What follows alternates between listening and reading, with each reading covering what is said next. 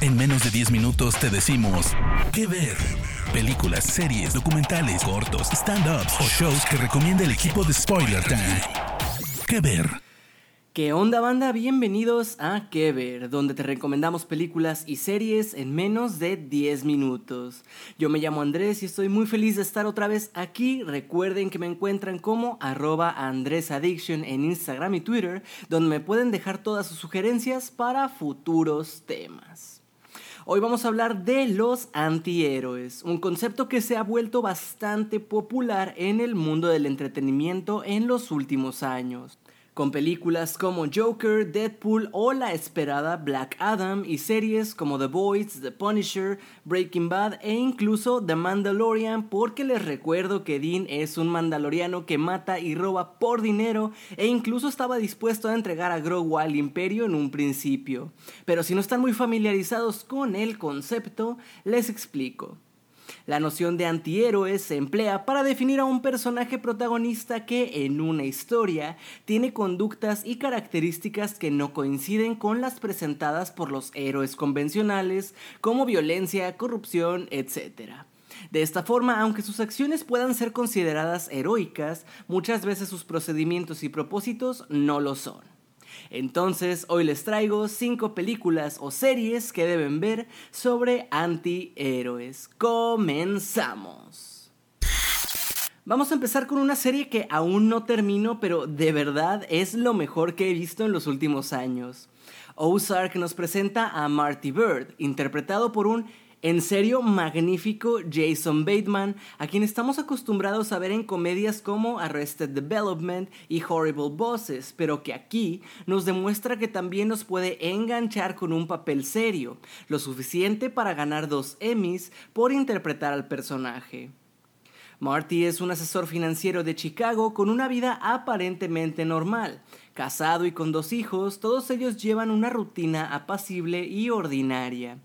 Pero bajo esa apariencia, Marty esconde un gran secreto.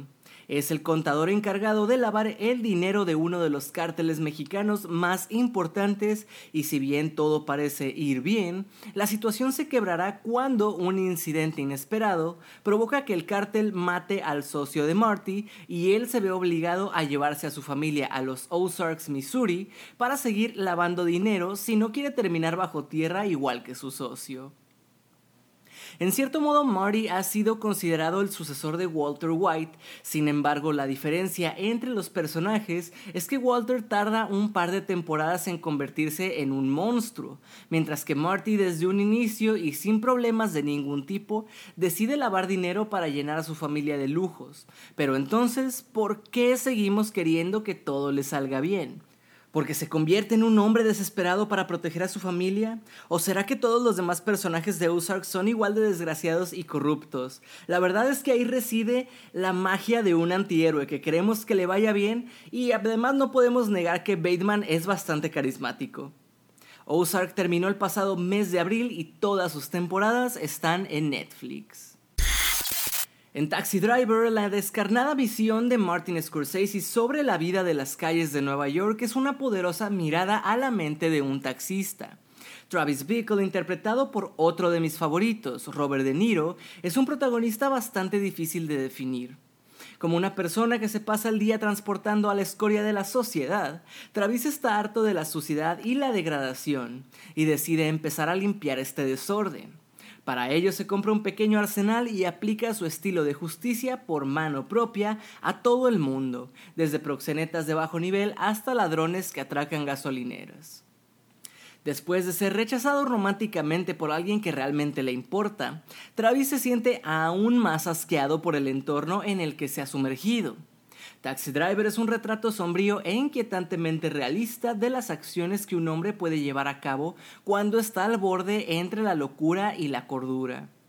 Travis es el producto de una atmósfera desoladora que le hace extremadamente solitario y vulnerable, dejando un asqueroso disgusto por el mundo exterior y todo lo que hay en él. El sangriento clímax de la película ha dejado al público atónito y conmocionado a todos durante décadas. ¿Estaba Travis loco o era un héroe? Dejaremos la respuesta a esa pregunta en tus manos. Y si esto le sonó un poco parecido a Joker, es porque la película de Todd Phillips tomó inspiración de esta, además de estar producida por el propio Scorsese. Taxi Driver está disponible en Netflix. En Drive, el conductor, así sin nombre, interpretado por Ryan Gosling, no dice mucho. De hecho, apenas tiene un par de líneas y cuando las tiene suelen ser breves diálogos como yo conduzco o está en el coche. Pero eso no importa porque sus acciones suelen ser más elocuentes que sus palabras. El personaje de Gosling es un doble de acción que de noche trabaja como conductor de escape para cualquier delincuente que lo contrate. Es oscuro, melancólico y misterioso. Su actitud estoica le hace ser frío y tranquilo, pero eso no significa que no sea propenso a cometer actos de violencia, como pisarle la cabeza a un tipo durante tanto tiempo hasta convertirla en puré. Claro, el conductor tiene buenas intenciones. Todo lo que quiere es ayudar a su vecina de al lado, de la cual está enamorado, y también ayudar a su pequeño hijo. Pero las cosas se intensifican hasta el punto en que no tiene más remedio que romper las manos de mafiosos con un martillo o volcarlos en la carretera con su coche. Las acciones que lleva a cabo el conductor a veces nos incomodan, pero sus motivaciones provienen de un buen lugar, lo que le convierte en el perfecto antihéroe moderno el cual puedes ver en Netflix porque Drive está dentro de su catálogo. En este puesto, más que una serie o una película, tenemos a un personaje, pues hay varios proyectos basados en él y precisamente me es interesante porque se basa en un asesino de mi ciudad natal, Monterrey, México, y es nada más y nada menos que Hannibal Lecter, interpretado por el legendario Sir Anthony Hopkins en El silencio de los inocentes, Hannibal y Dragón Rojo. Por otro de mis actores favoritos, el danés Matt Mikkelsen en la maravillosa serie Hannibal, y también por Brian Cox en la un poco menos conocida Manhunter, que también se basa en la novela de Dragón Rojo. Hannibal Lecter es un brillante psiquiatra con un amplio conocimiento en arte y un refinado paladar para la cocina, pues también tiene estudios gastronómicos.